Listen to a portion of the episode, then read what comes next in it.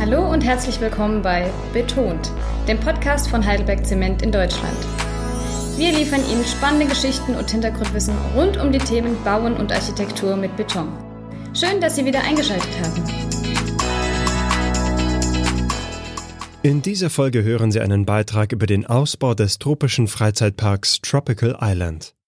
Unter dem Titel Urlaub im Märkischen Sand geht Autorin Susanne Ehrlinger insbesondere auf die Verwendung eines speziellen Farbbetons ein. Südöstlich der Hauptstadt entwickelt sich seit 15 Jahren ein außergewöhnliches Resort. Eine neue Ferienhausanlage wurde nun bei Europas größter tropischer Erlebniswelt locker in den natürlichen Kontext eingebettet. Durchzogen wird das Areal von gelben Wegen aus durchgefärbtem Beton, den Heidelberger Beton geliefert hat. Als der französische Ethnologe und Soziologe Claude Lévi-Strauss in den 1950er Jahren seinen Klassiker Traurige Tropen schrieb, in dem er die Verwandtschaftsbeziehungen, politischen Systeme und Mythen von indianischen Naturvölkern behandelte, war das Reisen in ferne Länder für die Allgemeinheit noch nicht gang und gäbe. Schon wenige Jahrzehnte später waren seine umfangreichen und interkulturell vergleichenden Untersuchungen aus den 30er Jahren des vergangenen Jahrhunderts, die vor allem die Transformationsregeln der strukturalen Systeme in Brasilien zum Thema hatten, Zeugnisse von verloren gegangenen und durch unsere Zivilisation zerstörten Kulturen. Mit seinem Werk gilt der französische Autor heute als einer der Begründer des Strukturalismus, einem wissenschaftlich-philosophischen Ansatz, der davon ausgeht, dass menschlichem Denken und Handeln systemische Strukturen zugrunde liegen.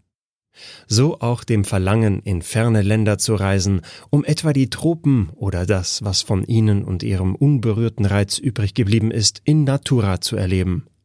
Wenn das nicht möglich ist, lassen sich alternativ dazu Orte aufsuchen, die dem unscharf umrissenen Bild unserer Vorstellung von exotischen Gefilden auf die eine oder andere Art nahe kommen, wie etwa das Ferienresort Tropical Island im brandenburgischen Landkreis Dahme-Spreewald. Reisen im eigenen Land sind in der Corona-Krise begehrter denn je, so dass die Urlauber, sofern sie denn während der Pandemie kommen dürfen, dort nicht auf sich warten lassen. Im Zeitraffer betrachtet hat das Areal rund 60 Kilometer südlich von Berlin eine bewegte Geschichte hinter sich. Wo sich heute Feriengäste tummeln, war von der Luftwaffe der Wehrmacht im Zweiten Weltkrieg ein Flugplatz erschlossen worden. Später übernahmen die Luftstreitkräfte der Roten Armee den Standort und wickelten dort über die drei Landebahnen den Abzug der einst in der DDR stationierten Truppen ab. Nach der Wende übernahm wiederum die deutsche Verwaltung das Areal samt Hangars und verbliebener Infrastruktur. Kurz vor der Jahrtausendwende schließlich erfolgte der Spatenstich für eine Werfthalle, die nach ihrer Fertigstellung mit 360 Metern Länge, 210 Metern Breite und 107 Metern Höhe ohne tragende Wände oder Stützen eine Fläche von neun Fußballfeldern umfasste. In ihr sollten, teils von privater Hand finanziert, Lastenluftschiffe gebaut werden, die mit Helium als Traggas angetrieben zum Transport tonnenschwerer Lasten vorgesehen waren. Der Traum von der innovativen Luftschifffahrt mit einem zigarrenartigen Ballon zerplatzte, doch nach der Insolvenz von Cargo Lifter fand sich für das Areal unerwartet eine neue Vision. Ein Investor ließ in der Halle auf einer Grundfläche von gut 63.000 Quadratmetern und unter dem silbrig umspannten Raum von 5,5 Millionen Kubikmetern ein Ferienparadies entstehen.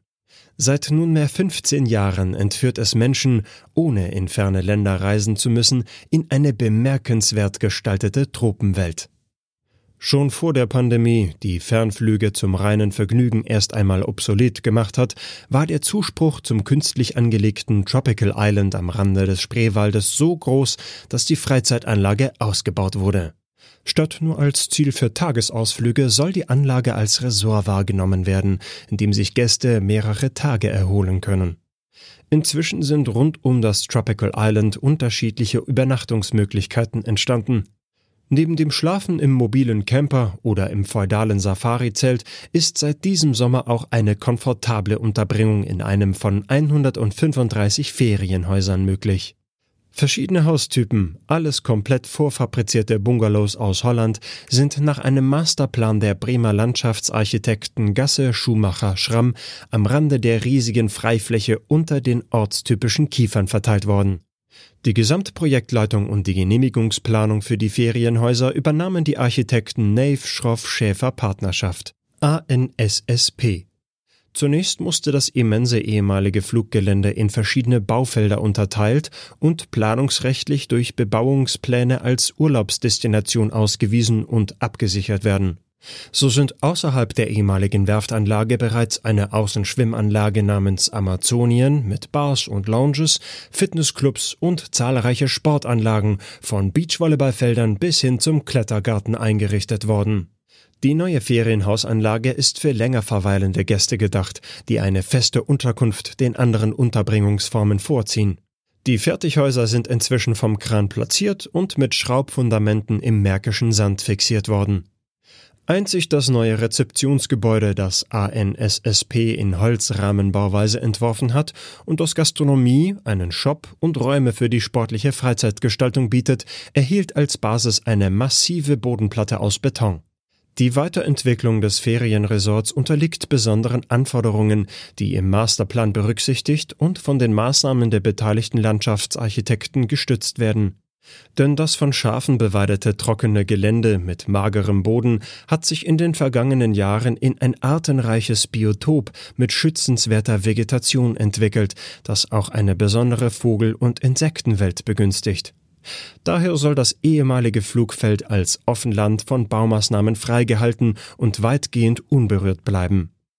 Die Ferienhaussiedlung wurde aus diesem Grund auf 700 Hektar an den Rändern des Standortes, an Waldlichtungen im Übergang zum Kiefernbewuchs in den natürlichen Kontext eingebettet.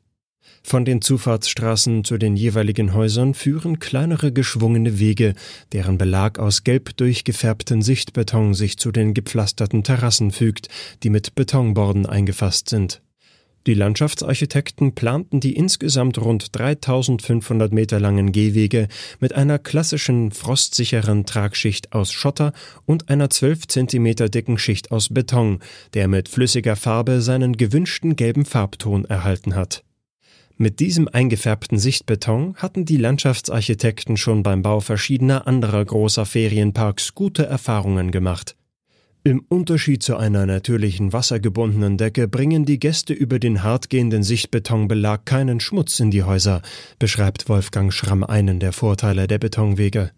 Das ausführende Bauunternehmen Verdi aus Turno hat vor Ort die Bodenplatte für das zentrale Check-in-Gebäude gegossen und die vielen Terrassen gepflastert sowie mit den seitlichen Bordkanten aus Betonfertigteilen versehen.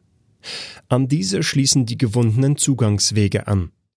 Hierzu richteten die Bauarbeiter links und rechts der geplanten Wegeführung eine Schalung aus und betonierten auf dem frostsicheren Unterbau abschnittsweise den Verlauf. Die entsprechende Menge Flüssigfarbe war jeweils beim Abruf des Betons im Lieferwerk Lübbenau von Heidelberger Beton direkt vor der Abfahrt in den Farmischer gekippt und auf der halbstündigen Fahrt zum Einsatzort so gründlich durchmischt worden, dass bei der Ankunft keine Marmorierung mehr sichtbar war und der Farbbeton direkt an den jeweiligen Einsatzort gepumpt werden konnte. 25 Kilogramm Flüssigfarbe pro Kubikmeter Beton ergaben den im Vorfeld mittels unterschiedlicher Dosierung und Bemusterung ausgewählten Farbton. Alle 50 Meter zog Mario Nacons van Verdi, der für den Betonbau verantwortlich war, mit seinen Mitarbeitern eine Fuge als Sollbruchstelle, damit der Beton über die gesamte Länge nicht reißt.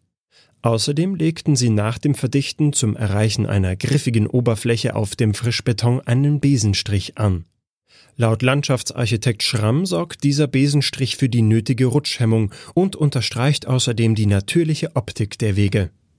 Für die umweltschonende Energieversorgung der vielen Ferienhäuschen wurde eigens ein Blockheizkraftwerk errichtet. Kurz vor dem Einzug der ersten Gäste wurden die freien Flächen mit Rollrasen bedeckt.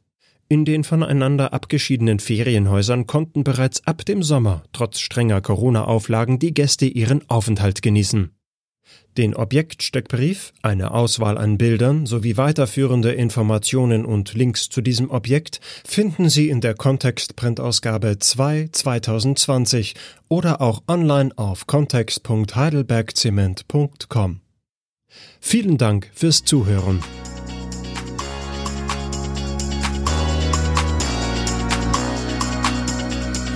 Wenn Ihnen unser Podcast gefällt, dann abonnieren und liken oder schreiben Sie uns, welche Themen Sie interessieren. Bis zum nächsten Mal.